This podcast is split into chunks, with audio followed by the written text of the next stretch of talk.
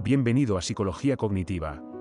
En este capítulo hablaremos sobre el estrés y cómo afrontarlo. Te encuentras en medio de un atasco y no te da tiempo a llegar a esa cita tan importante, además, el atasco provocará que llegues tarde a la comida, haciendo que todo el trabajo de la tarde se retrase. Las cosas se te acumulan, te falta el tiempo y casi no puedes descansar. Corres de un lado para otro, desbordando actividad, y tu organismo empieza a quejarse.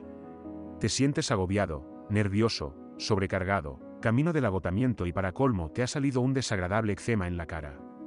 Está claro, sufres el mal de nuestros días, sufres estrés.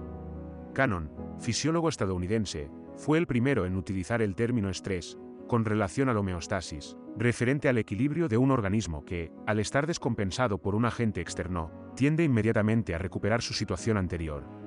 Selly, fisiólogo y médico austrohúngaro, describe el síndrome general de adaptación, que consiste en un conjunto de reacciones fisiológicas coordinadas, con las que el organismo responde ante cualquier agente procedente del exterior. Esta respuesta tiene tres fases. La primera es la fase de alarma en la que se movilizan las defensas del organismo. Se pone en marcha el eje hormonal hipotálamo-hipófisis suprarrenal. La segunda fase es de adaptación, fase en la que el organismo se acopla y las hormonas liberadas vuelven a la normalidad. Si la adaptación no se produce y el agente estresante sigue actuando, se entra en la fase de agotamiento que, a la larga, puede provocar la muerte. La perspectiva psicológica es iniciada por Wolf, médico, neurólogo y científico estadounidense, que habla de estrés vital como respuesta específicamente humana a distintos tipos de agentes nocivos y amenazas que proceden del ambiente social del sujeto. Lazarus, psicólogo estadounidense profesor del Departamento de Psicología de la Universidad de California, sistematiza de forma definitiva el concepto de estrés. Para Lazarus el estrés es un proceso complejo que abarca desde los estímulos estresantes, a la respuesta del organismo pasando por los procesos intermedios psíquicos y biológicos. Plantea como eje central la sensación de amenaza que desencadena la respuesta psicobiológica, y que tiene que ser previamente conocida por el sujeto. Lazarus, partiendo de la sensación de amenaza, explica las reacciones o respuestas al estrés que se manifiestan en cuatro aspectos. El primero son las descripciones verbales de las alteraciones emocionales acompañantes. La persona estresada suele explicar su estado de ánimo como, estoy nervioso, triste, irritado. Me encuentro mal, ya no puedo más.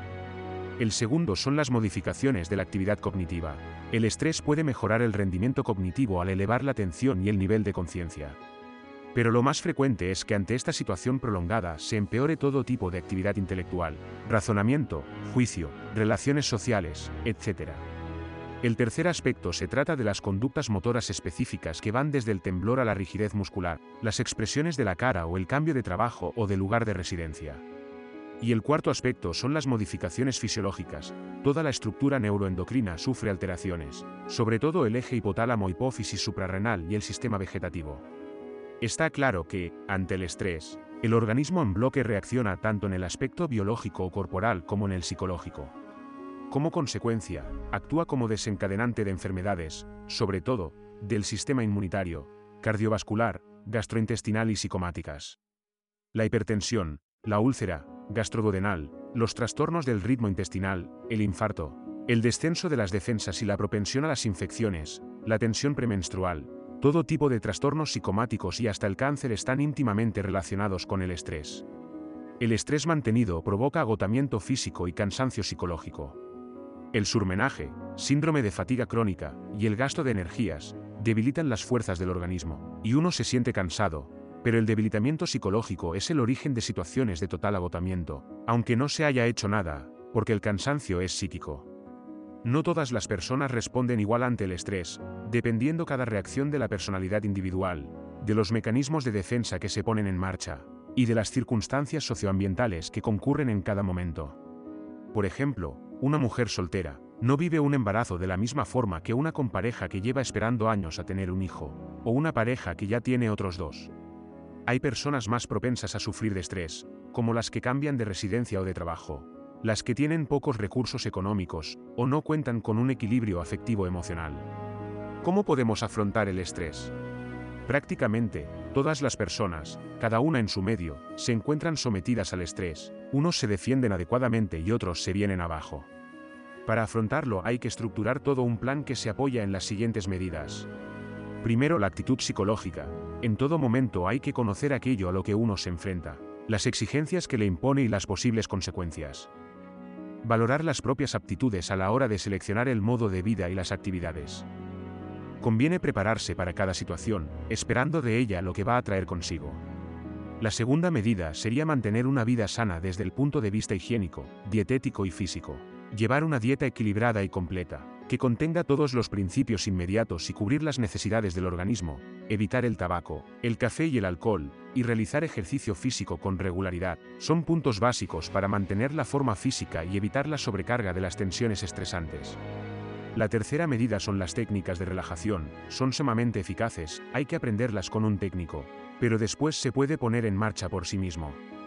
La cuarta medida es mantener una situación afectiva estable y satisfactoria es básico para afrontar el estrés.